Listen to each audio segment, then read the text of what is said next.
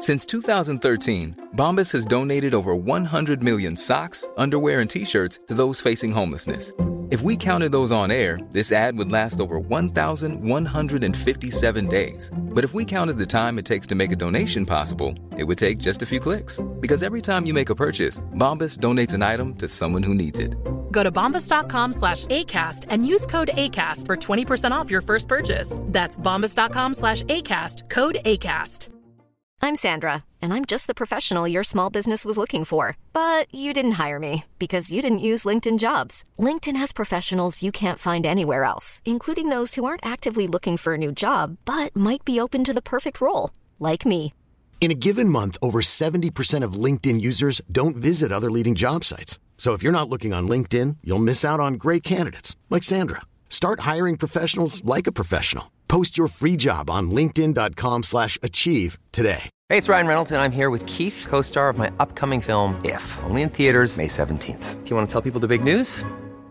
All right, I'll do it. Sign up now and you'll get unlimited for $15 a month and six months of Paramount Plus Essential Plan on us. Mintmobile.com slash switch. Upfront payment of $45 equivalent to $15 per month. Unlimited over 40 gigabytes per month. Face lower speeds. Videos at 480p. Active Mint customers by 531.24 get six months of Paramount Plus Essential Plan. Auto renews after six months. Offer ends May 31st, 2024. Separate Paramount Plus registration required. Terms and conditions apply if rated PG.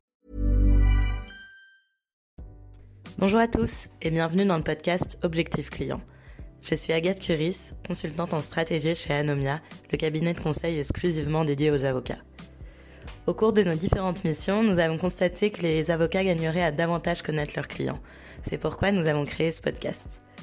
Aujourd'hui, j'ai le plaisir d'interroger Samy Beloulou, Group Legal Manager chez WebHelp, le leader de l'externalisation de l'expérience client. Bonne écoute Bonjour Samy, merci beaucoup d'avoir accepté euh, mon invitation à intervenir dans ce podcast Objectif Client. Samy, tu es aujourd'hui Groupe Senior Legal Manager chez WebHelp. C'est un sacré nom.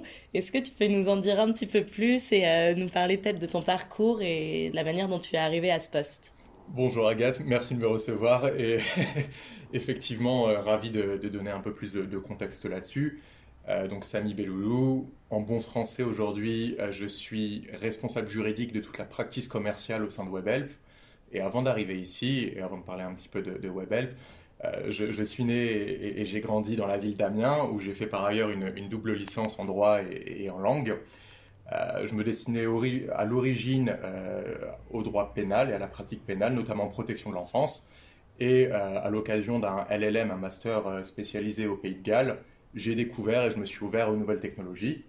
Euh, le projet, très simplement, avec la, euh, police du, South Wales euh, était de, faire un peu de justice prédictive en protection de l'enfance sur Internet. Et le, fait de m'exposer en fait à ces matières du droit liées aux technologies, à la propriété intellectuelle, m'a un petit peu fait bifurquer. De là, je suis arrivé en master spécialisé droit du multimédia et de l'informatique à Paris 2, à SAS et j'ai approfondi et confirmé en fait mon intérêt pour ces matières qui, en fait, qui, qui, constituent le, le, socle commun pour tous les juristes IT aujourd'hui, IT Data. Euh, de là, j'ai fait un stage final euh, chez Edenred, leader mondial en titre, euh, de paiement, historiquement connu pour la carte ticket restaurant. Et en fait, j'ai eu pas mal de chance puisque à la fois lors de ce stage et euh, par la suite du parcours qu'on a confirmé ensemble là-bas, il y avait un contexte un peu propice à la à la réexploitation et à la réinvention, à la refonte des services et, et, des services IT du groupe, des systèmes d'information, euh, de la cybersécurité. Il y avait une notion assez forte de protection des données personnelles pré-RGPD. Et donc, euh, je me suis retrouvé un peu au confluent de pas mal de, de, practices et d'enjeux très intéressants à un âge assez, assez jeune, donc pas mal de chance là-dessus. J'y ai passé presque 5 ans. Et euh, on m'a proposé de rejoindre WebHelp il y a 3 ans. Euh, et de fil en aiguille aujourd'hui, donc je suis, euh, je suis en charge du, pôle commercial pour, pour l'ensemble du groupe. Ok, ça fait, ça fait pas mal d'informations. Peut-être concrètement sur ces aspects du coup nouvelles technologies dont tu nous as parlé, données personnelles à l'époque chez Edenred, etc. Et puis aujourd'hui du côté practice commerciale, comme tu le dis, qu'est-ce que tu fais concrètement? Alors très simplement, aujourd'hui, WebHelp, euh, peut-être en un mot, c'est un acteur, un leader mondial qui est spécialisé dans le parcours, l'optimisation de l'expérience client, de bout en bout. Ce que ça veut dire, c'est que le portfolio, c'est des solutions interconnectées pour nos clients, à destination de nos clients qui sont des entreprises. Et ça va de missions de consulting un peu, un peu précises, un peu fines, avec des missions de transformation euh, de leur processus interne, de leur mode de fonctionnement pour optimiser euh, la manière dont ils interagissent avec leurs clients, pour optimiser leurs euh, revenus, leur manière de vendre. Ça peut être tout simplement le plus classique, la relation client, via des centres de contact. Et ça peut être aussi du développement de l'intégration IT beaucoup plus récemment dans, l'histoire du groupe. Donc c'est un, groupe qui est présent dans plus de 150 pays dans le monde, plus de 100 000 collaborateurs salariés aujourd'hui. Euh, soit 45 euh, quand je suis arrivé il y a trois ans, donc euh, on a fait x2 à ce niveau-là. Et moi, mon rôle, c'est d'être en supervision de l'activité commerciale, donc à la fois les relations, négociations et contrats partenariats avec nos clients, avec nos prestataires et fournisseurs, mais également les aspects plus conventionnels liés à la gestion de la propriété intellectuelle et de l'innovation et au précontentieux. Ok, très bien. Et sur ces sujets-là, tu interviens à l'échelle euh, du groupe ou de la France euh, Est-ce que tu est-ce que tu échanges du coup avec euh, d'autres pays, des avocats de tous les pays? Enfin voilà, dis-moi plus là-dessus. Bien sûr. Alors par chance, on a organisé aujourd'hui en région avec des directeurs juridiques en charge des différentes régions dans, le groupe. 150 pays, c'est beaucoup. Mm. beaucoup de marchés, beaucoup de cultures, beaucoup de pratiques différentes. Et ces régions, en fait, elles sont organisées par pôle linguistique. Donc la région France a sa directrice juridique, la région UK euh, idem, euh, la région Allemagne ou d'art euh, idem. Et donc moi, au siège, avec le reste de l'équipe d'ailleurs du groupe, on est à la fois à la manœuvre et à la fois en collaboration étroite avec l'ensemble de ces référents locaux qui sont, qui sont en charge de leur région d'affectation. D'accord, donc un, un, travail juridique assez international, quand bien même toi, tu travailles peut-être plutôt sur du droit français ou pas nécessairement, et c'est ça qui est très intéressant, moi c'est ce que j'aime le plus aujourd'hui dans, mon travail, c'est que euh, les projets internationaux sur lesquels j'interviens mélangent plusieurs juridictions, plusieurs, euh, plusieurs provenances euh, justement et sources de droit, plusieurs complexités avec des pays différents pour lesquels il faut jongler et avoir un peu cette souplesse et cette finesse aussi bien d'interprétation que, que de mise en œuvre derrière. D'accord. Tu me disais que WebHelp, vous êtes 100 000 salariés. Euh, l'équipe euh, juridique, euh, donc j'ai bien compris que c'était composé de plusieurs pôles. Toi, dans ton pôle, vous êtes combien? Organisé comment? Alors aujourd'hui et depuis, depuis l'année dernière, nous sommes trois collaborateurs au sein du pôle commercial, commercial IT. donc moi-même et deux, collaboratrices qui travaillent avec moi. À côté de ça, on a un pôle corporate M&A qui s'occupe donc de problématiques euh, plus liées à la vie stratégique euh, et de la croissance euh, externe de la société. Et donc il y a une chief legal officer qui, pilote l'ensemble de ces pôles, à laquelle je, je, rapporte directement. Et en parallèle, on a un département qui est le département compliance, qui est organisé à peu près de la, de la même manière et sous la même structure, avec un Chief Compliance Officer en charge de tous les aspects conformité régulatory et euh, dans ses équipes, le pôle Data Protection avec la DPO, euh, des Compliance Officers et des Compliance Managers en charge de tous ces aspects de conformité, mission, euh, etc. Ok. Merci peu pour ce panorama, je dirais, de votre organisation pour qu'on essaie de comprendre un petit peu mieux comment ça fonctionne. Toi, à ton échelle, euh, et c'est ce qui nous intéresse particulièrement aujourd'hui. Je suppose que tu travailles euh, de concert avec pas mal d'avocats. Est-ce que tu peux m'en dire plus là-dessus euh, notamment dans un premier temps sur le type de situation dans lesquelles tu dois faire appel à des avocats?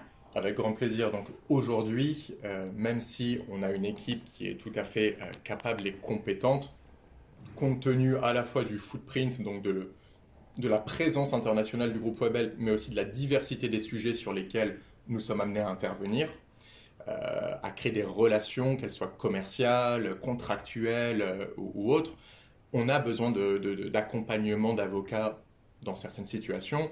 Moi, je vois deux grandes familles de situations dans lesquelles aujourd'hui on peut faire appel euh, à des conseils externes. La première situation, c'est clairement lorsqu'il y a besoin de compléments locaux d'expertise pour, comme je l'indiquais tout à l'heure, en fait, naviguer, jongler avec des juridictions spécifiques. On veut des experts de droit local, on veut des personnes capables euh, de nous accompagner, de nous aider à naviguer sur des territoires qui ne sont pas forcément aujourd'hui capturés ou vers lesquels on va essayer d'opérer une, une expansion. Ça, c'est la première grande famille, on pourra y revenir. La deuxième, ce que je disais à l'instant, compte tenu de la, diversité des solutions et de l'écosystème WebHelp et de ce que ça représente dans le monde entier pour nos clients, pour l'écosystème, pour nos partenaires, on a parfois besoin d'expertise ou de compléments d'expertise spécifiques. Que ce soit sur des sujets, euh, on parlait tout à l'heure d'IT justement, euh, des, sujets d'intégration un peu complexes avec un fournisseur clé qui va sous-tendre euh, l'ensemble du système d'information du groupe, que ce soit sur des problématiques ou des secteurs très réglementés, services de paiement, healthcare, donc tout ce qui est du domaine de la santé et du médical. On va régulièrement s'accompagner dans ces cas de figure d'avocats experts pour nous apporter des compléments d'expertise et nous aider à mieux naviguer et à traduire ça en des termes business qui soient cohérents avec, euh, avec la, feuille de route et, et, le, cap du, groupe Webel. Aujourd'hui, c'est ça. Très bien. Si je continue sur euh, cette deuxième catégorie, je dirais donc les avocats euh, plutôt experts. Euh, ces avocats-là, comment, comment tu les sélectionnes? Quels sont tes critères de choix? Est-ce que WebHelp travaille toujours avec les mêmes cabinets? Comment, comment ça fonctionne? Alors c'est une très bonne question et, et je pense qu'aujourd'hui la réponse ne peut pas être tranchée. Moi, à mon humble échelle en tout cas, j'ai un panachage de critères et ça se fait évidemment de concert à la fois avec la Chief Legal Officer euh, à laquelle je rapporte et euh, la Group Managing Director, qui est en charge derrière euh, de, l'ensemble du pôle Legal and Compliance, entre autres choses. Aujourd'hui, la constellation d'avocats qui gravitent autour de WebHelp a gagné sa place, a été sélectionné, et tout nouveau conseil qui va aussi rejoindre cette constellation le sera, sur, pour moi, à l'aune de plusieurs critères. Le premier, c'est évidemment le footprint. Comme je l'indiquais, nous sommes un groupe international, donc il faut que, l'avocat qui va nous accompagner ait effectivement cette capacité d'accompagnement, comme je le disais, dans tous les pays, dans toutes les juridictions, dans toutes les géographies, directement ou à travers un réseau de partenariats. Deux références. Le deuxième, c'est effectivement la practice elle-même. Si je cherche un avocat spécialisé IT, par exemple, ou un avocat spécialisé de paiement, j'aimerais bien que le, cabinet auquel, euh, vers lequel je vais me tourner, avec lequel j'interviens, euh, ait cette pratique et une expertise reconnue en la matière et un minimum euh, de, de, credentials à son actif pour rassurer aussi bien le département que les clients internes, les donneurs d'ordre et les approbateurs du groupe. Donc, à la limite, ce que j'entends par là, c'est que ça va être autant une histoire de compétences euh, intrinsèques euh, qu'une histoire aussi d'image et de réputation du cabinet, du coup forcément sans doute de taille du cabinet Pour moi, c'est un, élément qui mécaniquement découle des deux critères préalables. Effectivement, la taille du cabinet, même si ce n'est pas tout à fait vrai, et, nous dans notre constellation on a pas mal de contre-exemples, euh, la, taille du cabinet va, je pense, concourir ou être en tout cas l'un des facteurs qui, sera pris en considération, ne serait-ce que pour des raisons de ressources et de bande passante, de faculté d'accompagnement. D'autres facteurs, par contre, plus importants pour nous, les recommandations au sein de notre propre réseau, réseau de confiance. On a tous un bagage professionnel, on va tous avoir euh, l'habitude de se tourner vers d'anciens collègues ou des personnes du réseau juridique, de la communauté juridique, pour nous faire des recommandations sur des cas spécifiques ou des associations le cas échéant. Et le dernier, et ça on en reparlera je pense tout à l'heure, c'est évidemment les honoraires et euh, toutes les considérations un peu plus financières. Très bien.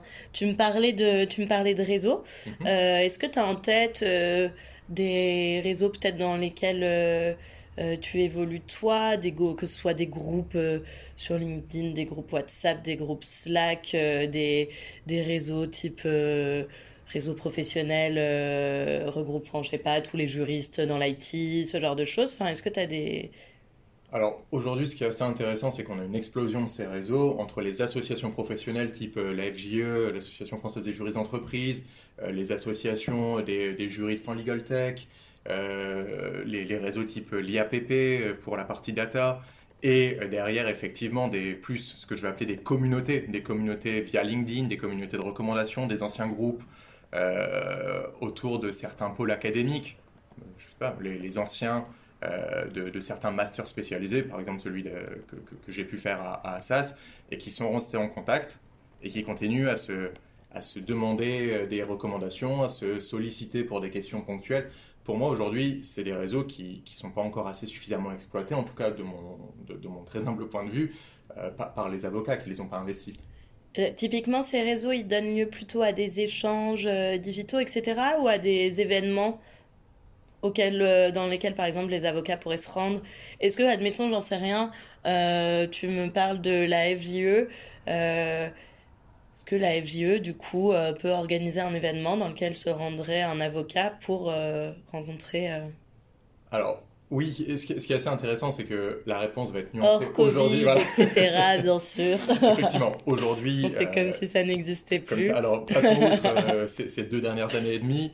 Oui, entre les communautés, les regroupements, les salons professionnels et, autres, et autres événements autour de, justement, de ces associations, pour moi, il y a un certain nombre de forums physiques où, les avocats pourraient aller se représenter le cas échéant et si besoin. Ça, c'est, je, pense que c'est n'est pas discuté.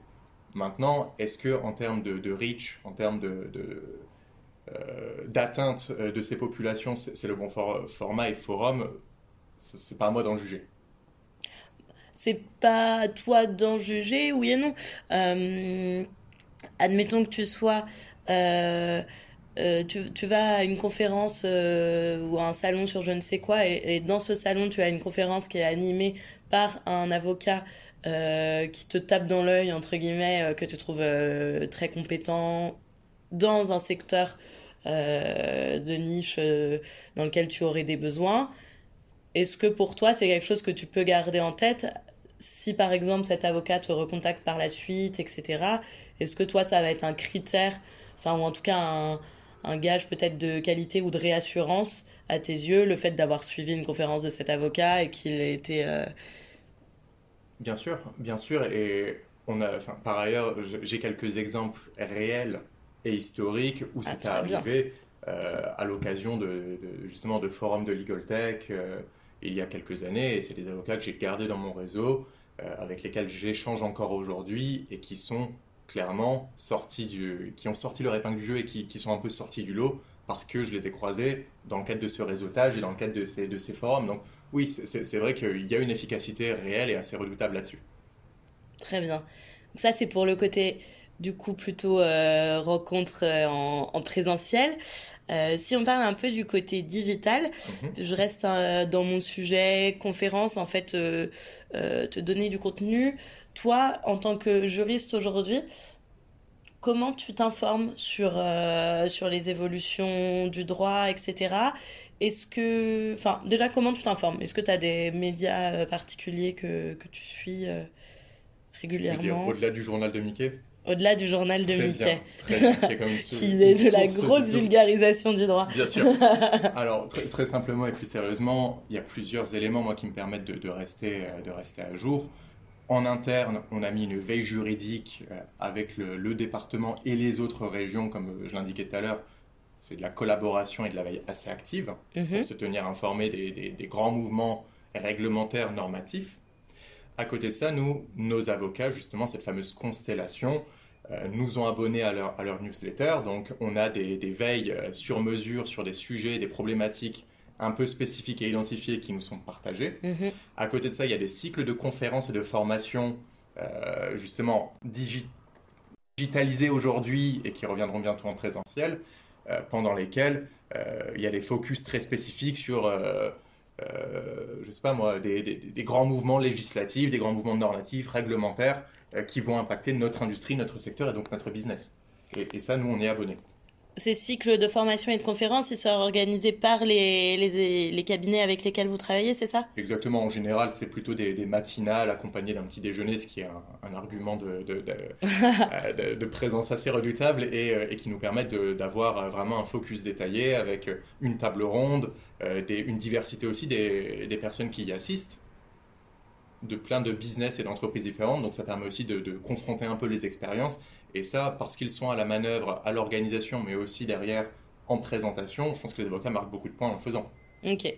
Donc tu es plus format matinal petit-déj que fin d'après-midi after work. Gros dilemme de beaucoup d'avocats lorsqu'ils organisent ce type d'événement. Pour, des informations qui sont quand même assez précises et en général sur des sujets de pointe, moi, j'ai une préférence pour les matinales. c'est très personnel. Très bien, c'est noté. Je te remercie. Euh, donc j'ai bien compris pour euh, pour les newsletters des avocats avec qui vous travaillez, etc. Est-ce que euh, parfois toi tu t'inscris à d'autres newsletters que ceux des cabinets avec lesquels tu bosses Est-ce que tu lis des revues juridiques dans lesquelles finalement il va y avoir euh, des avocats euh, d'horizons divers euh, qui vont contribuer? Est-ce que tu as des journaux peut-être, enfin journaux ou autres, mais des médias peut-être plus généralistes, mais où toi tu vas avoir des infos qui sont intéressantes au vu de ton secteur, etc. Alors, oui, et sans tous les citer, parce que je pense que là, c'est intéressant pour, pour les besoins de cette conversation. Aujourd'hui, euh, les, plateformes euh, générales du droit qui sont aussi des hubs de, trafic sur Internet, euh, le, monde du droit, doctrine, légaliste, qui moi est quand même ma source de référence sur la partie IT et nouvelle tech, c'est aussi de la formation un peu spontanée, de, la, prise d'information et, garder un petit peu ce, contact avec la, la, réalité des évolutions du marché, mais ça permet d'aller plus loin que des problématiques purement juridiques ça permet aussi de comprendre le business et l'industrie autour. Des mouvements dans les cabinets d'avocats, sur euh, la lettre des juristes, euh, euh, des, constitutions de cabinets, des, grandes lettres, livres blancs, postes spécifiques, prise de position dans tel ou tel secteur. Ça, permet quand même de garder une, connexion au monde du droit plus large que ma, simple pratique, en fait, et ça qui est intéressant aujourd'hui. Très bien. Est-ce que tu t'informes euh, via LinkedIn un petit peu? Est-ce qu'il y a des personnes que tu suis via LinkedIn? Pas nécessairement, c'est peut-être pas représentatif des nouveaux usages aujourd'hui. Moi, je garde une, certaine distance avec, euh, avec, LinkedIn et, de manière générale avec, euh, avec les réseaux sociaux, mais plus par manque d'intérêt qu'autre chose. Par contre, ça reste une source de réseautage direct, c'est-à-dire de prise de contact et de, de communication dont je reconnais totalement et dont je suis utilisateur et dont je reconnais l'efficacité. Ah, donc tu me tends une, une belle perche euh, pour que je te parle justement de réseautage direct. Est-ce que euh, toi, c'est quelque chose qui te, heurte ou avec laquelle tu es OK euh, que des avocats, par exemple, t'ajoutent sur LinkedIn et te proposent, alors de manière plus ou moins détournée, ça peut être te proposer un échange, te proposer du contenu ou te proposer leur service directement, mais est-ce que c'est quelque chose qui te qui te heurte ou quelque chose que... Je suis relativement agnostique sur, euh, sur, la question. Ce qui est assez intéressant, c'est que là encore, c'est déjà arrivé. Et tout dépend, comme toujours, et encore plus dans, le monde des affaires, tout dépend de la manière dont c'est amené. Bien sûr. Un avocat qui a écrit par ailleurs euh, un article de doctrine ou une note très spécifique, une analyse sur un sujet qui, qui est un peu au confluent de, de mes secteurs d'intérêt et qui, à l'occasion d'une prise de contact, va par ailleurs me partager sa publication, recevra, je pense, euh, des, réponses beaucoup plus favorables et je serai beaucoup plus ouvert à, la conversation qu'une personne qui abruptement m'ajoutera sans, sans, autre forme de procès, si je puis me permettre, et qui, qui, euh, qui, qui, viendra solliciter en fait du, business à mon niveau. Et, et c'est ça qui est intéressant aujourd'hui. Paradoxalement, c'est, ça m'est assez peu arrivé depuis que je suis chez WebHelp. Ok. J'ai, noté un ralentissement de ces sollicitations directes. mais c'est quelque chose euh, pour, pour, pour, lequel je suis tout à fait ouvert et euh, tout dépend encore une fois de la manière dont c'est amené. En fait, ce qui t'importe, c'est qu'on te fournisse euh, du contenu intéressant, à la fois, bah, parce que toi, tu as quelque chose à y gagner, etc. Et peut-être aussi que c'est une manière pour l'avocat de te démontrer son, son expertise ou... Bien sûr. Ouais. Puisque c'est l'avocat qui souhaite, qui souhaite remporter et ajouter un nouveau client à son, à son portefeuille de clientèle. Il ne faut pas oublier qu'aujourd'hui, euh, je ne suis que le responsable juridique, ce qui signifie que la chaîne de validation va au-dessus de moi. Euh, les budgets sont approuvés au plus haut niveau. Donc si je dois convaincre ou me faire le porte-voix de mon avocat pour l'intégrer dans notre fameuse constellation, il faut que j'ai, si je puis dire, une offrande à, présenter par ailleurs, et c'est tout à fait normal. Il, faut qu'un avocat qui n'est pas référencé chez nous puisse démontrer en fait sa, compétence et, le fait que que l'on puisse travailler avec et qu'il puisse nous accompagner sur, sur les problématiques qui sont les nôtres. Ouais, bien sûr. Justement sur euh, cet accompagnement, euh, là on a beaucoup parlé un petit peu de comment trouver ses avocats et puis la prise de contact avec ses avocats, etc. Euh, une fois que tu bosses avec les avocats avec lesquels, avec lesquels tu travailles, comment ça se passe? Quels sont pour toi les critères qui vont, qui vont faire que tu vas considérer que la collaboration se sera bien passée enfin, Est-ce que tu peux m'en dire plus là-dessus? Bien sûr. Alors, ça va se passer en plusieurs temps, évidemment. Le, premier temps, et qui est quand même une brique essentielle pour la suite du partenariat et de la collaboration, c'est l'onboarding. Un avocat qui ne connaît pas WebHelp aujourd'hui et qui viendrait à travailler avec nous à l'avenir, le cas échéant, va devoir comprendre notre écosystème, nos enjeux, notre positionnement très spécifique aussi dans une industrie qui n'est pas forcément euh, la plus maîtrisée sur le marché, et euh, comprendre également euh, les, si je puis dire, les, flux de, prise de décision, les chaînes de commande et, les clients internes. Je vais être tout à fait explicite là-dessus. Moi, ce que j'attends d'un avocat aujourd'hui, c'est qu'il puisse me remplacer. Ce qu'il puisse me remplacer sur un dossier, c'est qu'il puisse me remplacer en mon absence et c'est qu'il tout simplement qu'il puisse être considéré en interne comme une ressource qui travaillerait normalement de manière assez, euh, assez, assez régulière chez WebHelp.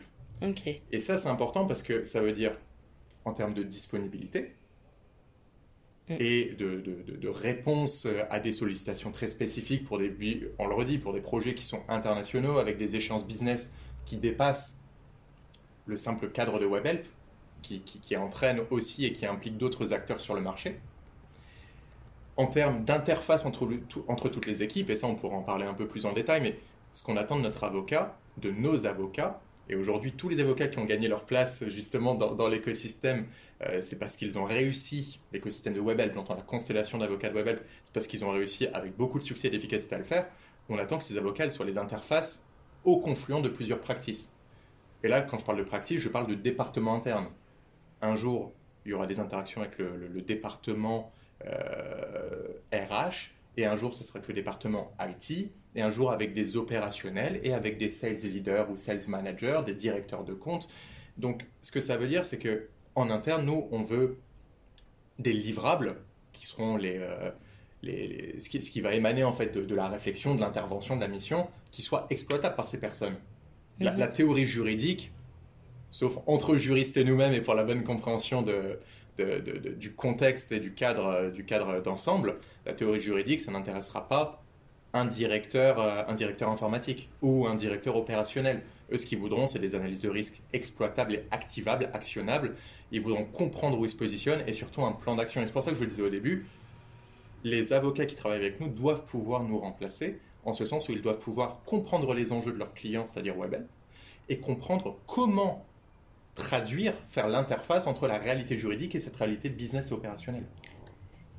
Et sur cet onboarding, justement, euh, c'est un terme qu'on utilise plutôt euh, donc lorsqu'une entreprise accueille ses nouveaux salariés et que cette entreprise a prévu bah, en effet tout un plan, tout un process pour, euh, pour former la personne, pour lui, lui expliquer comment fonctionne le groupe, etc.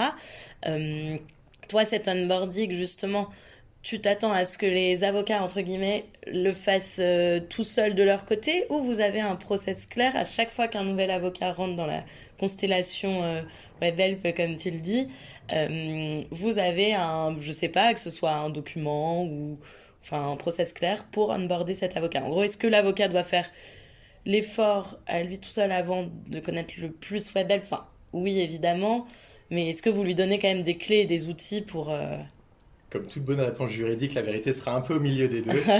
et c'est ça qui est intéressant. Évidemment, nous, on a et on assistera nos avocats, puisque c'est dans notre intérêt direct de le faire, évidemment, d'y passer du temps pour créer, comme je le disais, cette première couche, cette première strate de compréhension sur laquelle on va construire tout le partenariat.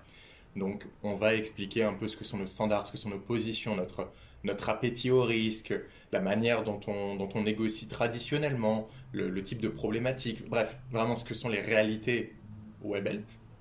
Et on attend également une part de proactivité euh, de la part de nos avocats, ce qui est tout à fait normal compte tenu de, leur rôle par ailleurs, en termes de, questionnement, de remise en cause, de, challenge, de, compréhension d'ensemble en fait. Et c'est pour moi la, la, tension entre ces deux réalités qui va créer de la discussion qui va générer la suite. Ouais, je comprends. Et pour toi, jusqu'à maintenant, est-ce que tu as eu ce...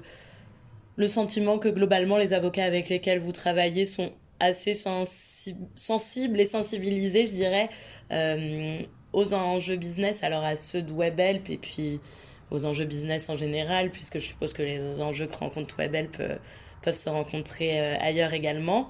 Ou est-ce que tu sens parfois un petit gap, je dirais, entre la vie quotidienne d'une entreprise et les avocats qui bossent pour alors, pour, le coup, c'est là où je suis, euh, je pense, dans une situation assez fortuite et favorable. Euh, j'ai eu la chance pour l'instant de ne travailler qu'avec des avocats qui, soit historiques, euh, soit nouvellement onboardés depuis mon arrivée, ont toujours saisi de manière très fine et, très constructive les, enjeux du groupe, ce que l'on cherchait à accomplir, la manière de nous accompagner.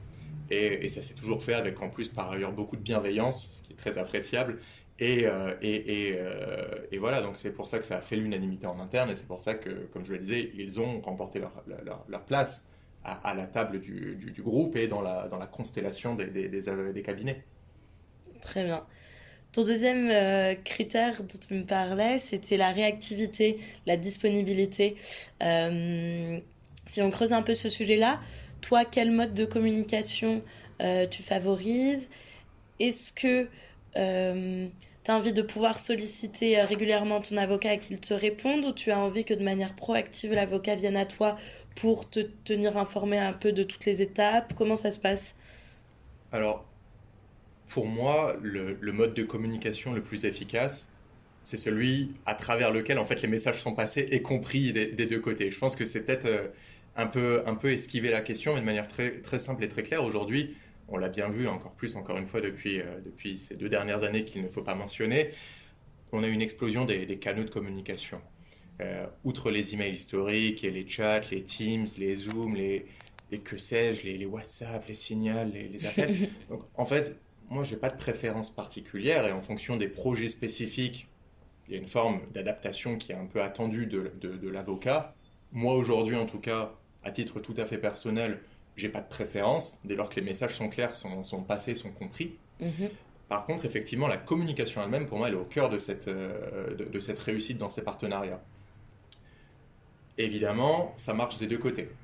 Ça veut dire que nous, en tant que, clients et que donneurs d'ordre euh, à nos avocats, euh, il faut que la communication soit claire, que les instructions soient comprises et que le mandat soit tout à fait univoque. De l'autre côté, les avocats, on attend aussi une part de proactivité de, leur part en termes effectivement de, communication. On n'a pas encore forcément parlé de, justement de budget, mais ça a un impact direct là-dessus. Est-ce qu'on anticipe des complexités additionnelles euh, qui vont potentiellement entraîner des, dépassements d'enveloppe ou de, ou de forfait Est-ce qu'il y a, euh, euh, je sais pas moi, un imprévu dans le calendrier d'ensemble qui remet en cause tel ou tel élément qui était pourtant compris au préalable. Toute cette communication et cette transparence, pour moi, comme tout projet d'ailleurs, au-delà même de, la vie entre, ou des relations entre WebLP et ses avocats, c'est ce qui fait qu'un projet réussit. Très bien. Enfin, ton dernier point là-dessus, euh, c'était la capacité des avocats. Alors, ça va avec leur compréhension des enjeux business, euh, selon moi, mais euh, la capacité des avocats à, à rendre des livrables qui soient compréhensibles de tout, compréhensibles des opérationnels et pas seulement des experts euh, juridiques qui auraient le vocabulaire, le vocabulaire en tête. Est-ce que ça, c'est quelque chose que, qui est fait de manière générale euh, plutôt bien par les avocats ou est-ce que euh, c'est des choses sur lesquelles euh, vous devez parfois les rappeler à l'ordre? Est-ce que c'est vous qui donnez de toute façon des directives très claires au départ là-dessus et puis voilà? Comment ça se passe? Est-ce que tu as la sensation que les avocats arrivent assez bien à se mettre à la place, je dirais, des opérationnels et à vulgariser d'une certaine manière leurs propos quoi? Tout dépend des projets, tout dépend des avocats. Ça, je pense que c'est un acquis en termes de, première, de première partie de réponse. Aujourd'hui, il y a deux éléments. Premièrement, ça va dépendre de la qualité même de l'onboarding dont on parlait tout à l'heure. Parce que c'est là aussi, on passe ces messages un peu, un peu logistiques, un peu stratégiques qui sont euh, voilà comment on va travailler ensemble dorénavant et voilà ce qu'on attend de vous pour l'avenir. Et ça concourt aussi, et c'est la deuxième partie, des réunions d'onboarding au sein de projets spécifiques, lorsque l'avocat, avec effectivement la, direction juridique, vont échanger avec les donneurs d'ordre ou clients internes, euh, voire externes, et euh, qu'il y aura cette, cette, prise de, contact. C'est là où en fait on va, on va jauger la température, on va jauger les besoins, les attentes, et je reconnais que les avocats n'ont pas un rôle très facile là-dessus parce qu'il est charnière entre la rigueur et la précision de l'analyse juridique pour laquelle ils sont sollicités et cette fameuse traduction ou, vulgarisation euh, en un livrable actionnable sur le plan purement, euh, euh, purement business opérationnel. Mais d'un autre côté, encore une fois, pour l'instant, j'en ai satisfaction, en tout cas à mon niveau. Ben, c'est plutôt une bonne chose, on est ravis. Venons-en, je dirais, au, au, nerf de la guerre. tu me, on a évoqué euh, très rapidement euh, les questions de, budget. Euh, Aujourd'hui, toi, quels sont tes critères lorsque tu travailles avec des avocats sur ce, sur ce point-là, en termes de prévisibilité du budget, du coup, en termes de mode de, facturation, etc. Est-ce qu'il y a des critères qui sont favorisés plutôt que d'autres? Oui, euh, aujourd'hui, je pense que tout client préférera la prévisibilité, notamment sur des postes de dépenses qu'il faut aussi justifier en interne euh, avec euh, un top management, en bon gestionnaire qui va, qui va s'interroger sur ce besoin, et ce qui est tout à fait normal. Ça, pour moi, ça concourt aussi de la réponse que, que je fournissais tout à l'heure, qui est de dire on attend d'un avocat son expérience préalable, ses références, mais aussi son expérience, pourquoi? Parce que sur des projets similaires, un avocat va pouvoir nous projeter la complexité du projet euh, pour lequel il est, en tout cas euh, sollicité ou euh, interrogé avant que, l'on confirme l'entrée en relation ou le mandat, et du coup le temps que ça va lui prendre. Et ça, ça nous permet de rentrer dans ce qui sont, comme je pense beaucoup de clients, nos modèles préférés de facturation, un budget forfaitaire, donc fixe, ou le cas échéant, un minima, une enveloppe prévisionnelle. Et c'est là où on revient sur ce qu'on disait tout à l'heure sur l'importance de la communication et de la transparence. On veut comprendre au fil de l'eau comment cette enveloppe prévisionnelle, mais qui a quand même une valeur assez ferme pour nous, puisque ça crée une attente. Quand on crée des demandes d'achat ou qu'on fait des approbations internes, c'est le montant qui est discuté. Et donc comment est-ce que euh, euh, on va se positionner vis-à-vis du respect en fait de, cette enveloppe, de, cette prévision? Et est-ce que notre avocat aura bien jaugé le degré d'effort et de complexité du projet ou aura visé à côté pour, nous aujourd'hui, et pour moi à titre personnel quand je travaille avec des avocats, c'est ce qui va m'importer. Est-ce que j'ai une prévisibilité, une compréhension en amont et au fil de l'eau du budget? Est-ce que je vais pouvoir moi en référer en interne si on me pose la question, ce qui va souvent être le cas? Très bien. Donc par exemple, à, proposition... Euh, de prestations égales, euh, tu vas préférer quelqu'un qui te propose un forfait plutôt que quelqu'un qui te dit bon, a priori ce sera 10 heures, ce qui revient au même montant, mais euh, avec une certaine incertitude. Une certaine incertitude, Alors, très bel oxymore, mais euh, je, vais, je, vais, effectivement préférer l'avocat qui va le plus me rassurer et me donner du confort, y compris pour ma propre négociation interne. Mm, mm. Et donc, à ce moment-là, forcément, l'un des critères dans la prise de décision d'ensemble, ce sera le, budget et les conditions financières. Si on sent une réticence à rentrer dans un modèle qui, conforte le client, on peut légitimement s'interroger sur la, faculté à travailler ensemble, même s'il y a toujours des, exceptions ou des, situations très spécifiques qui, demandent euh, un peu plus de flexibilité de notre côté. Et là, on a parlé de, de forfait, de temps passé, etc. Est-ce que vous fonctionnez sous le mode de l'abonnement avec certains cabinets? Pas à mon niveau, en tout cas. Très bien. Donc, tu sais, n'as pas d'informations particulières euh, sur ce point. Pas, plus, euh, pas plus pour la, conversation d'aujourd'hui, mais euh, clairement, en tout cas sur le pôle commercial, ce n'est pas, ce n'est pas notre pratique. Ça marche, merci. question un petit peu finale, je dirais. Alors, j'ai bien compris que tu étais globalement très satisfait des avocats avec lesquels tu avais pu travailler jusqu'à maintenant chez WebHelp. Est-ce que tu aurais quand même euh, une recommandation à faire aux avocats lorsqu'ils travaillent avec euh, une entreprise. pour bien connaître WebHelp, je sais que c'est une entreprise qui va vite. Comme tu le disais, voilà, en trois ans, vous êtes passé de 45 000 à 100 000 salariés. C'est une entreprise qui, qui se développe dans plein de nouveaux pays, etc.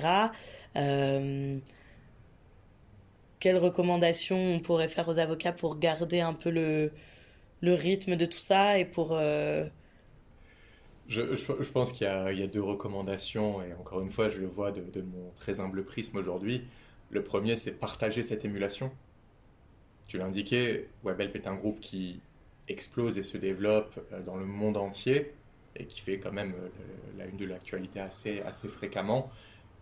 On attend de nos avocats de partager ce, rythme, cette émulation. Ça, c'est le premier point. Et forcément, ça veut dire se tenir informé, ça veut dire comprendre les évolutions un peu stratégiques du groupe, les, les, grandes tendances, les projections qui sont annoncées publiquement. Parce que tout ça, c'est ce qui va nous permettre encore une fois de nous, conforter sur le fait que l'avocat comprenne notre contexte et donc nos besoins, et donc soit même de nous accompagner. C'est le premier point. Le deuxième, c'est plus rappeler ou réinsister sur un élément que je soulignais tout à l'heure. Nos avocats sont à la fois euh, des, extensions, des excroissances de l'équipe, en tout cas c'est comme ça qu'on aime à les considérer, et en même temps doivent pouvoir nous remplacer à tous les sens du terme. Et ça, ce que ça veut dire, c'est que il y a l'adoption d'un mindset qui n'est pas forcément celui que l'on perçoit des avocats, qui est, qui est celui de la culture d'une entreprise, qui est celui de euh, encore une fois, d'une pluralité d'interlocuteurs internes, de donneurs d'ordre, euh, d'horizons variés. Et donc, ça veut dire de l'adaptabilité, de l'agilité et de la modularité. Et c'est ça qu'on attend vraiment pour enfin, d'eux, pour pouvoir euh, intégrer cette constellation WebHelp. Très bien. Je te remercie pour, pour ce mot de la fin et puis je te remercie beaucoup d'avoir accepté de participer à ce podcast, de m'avoir accueilli dans vos beaux locaux. Et puis, euh, et puis merci beaucoup et à bientôt. Avec grand plaisir. Merci de m'avoir reçu dans ce podcast aujourd'hui. À bientôt. Et voilà pour cet épisode. Merci de l'avoir écouté. Je vous invite à retrouver l'ensemble de nos contenus sur le site d'Anomia www.anomia.fr. À bientôt.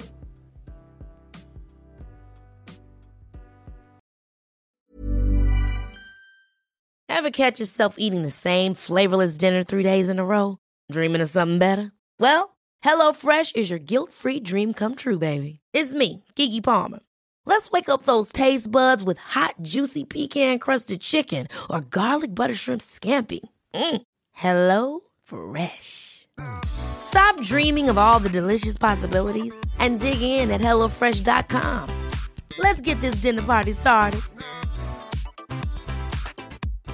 If you're looking for plump lips that last, you need to know about Juvederm lip fillers. With Juvederm Volbella XC and Juvederm Ultra XC, your lip look, whether it's subtle or bold, can last up to one full year with optimal treatment and no additional maintenance. Find a licensed specialist and see if it's right for you at juvederm.com today. That's J U V E D E R M.com. Add fullness to lips in adults over 21 with Juvederm Volbella XC or Juvederm Ultra XC. Do not use if you have severe allergies or a history of severe allergic reactions, or if you're allergic to lidocaine or the proteins used in Juvederm. Tell your doctor if you have a history of scarring or taking medicines that decrease the body's immune response or that can prolong bleeding. Common side effects include injection site redness, swelling, pain, tenderness, firmness, lumps, bumps, bruising, discoloration, or itching. As with all fillers, there's a rare risk of unintentional injection into a blood vessel, which can cause vision abnormalities, blindness, stroke, temporary scabs, or scarring. For full important safety information, visit juvederm.com.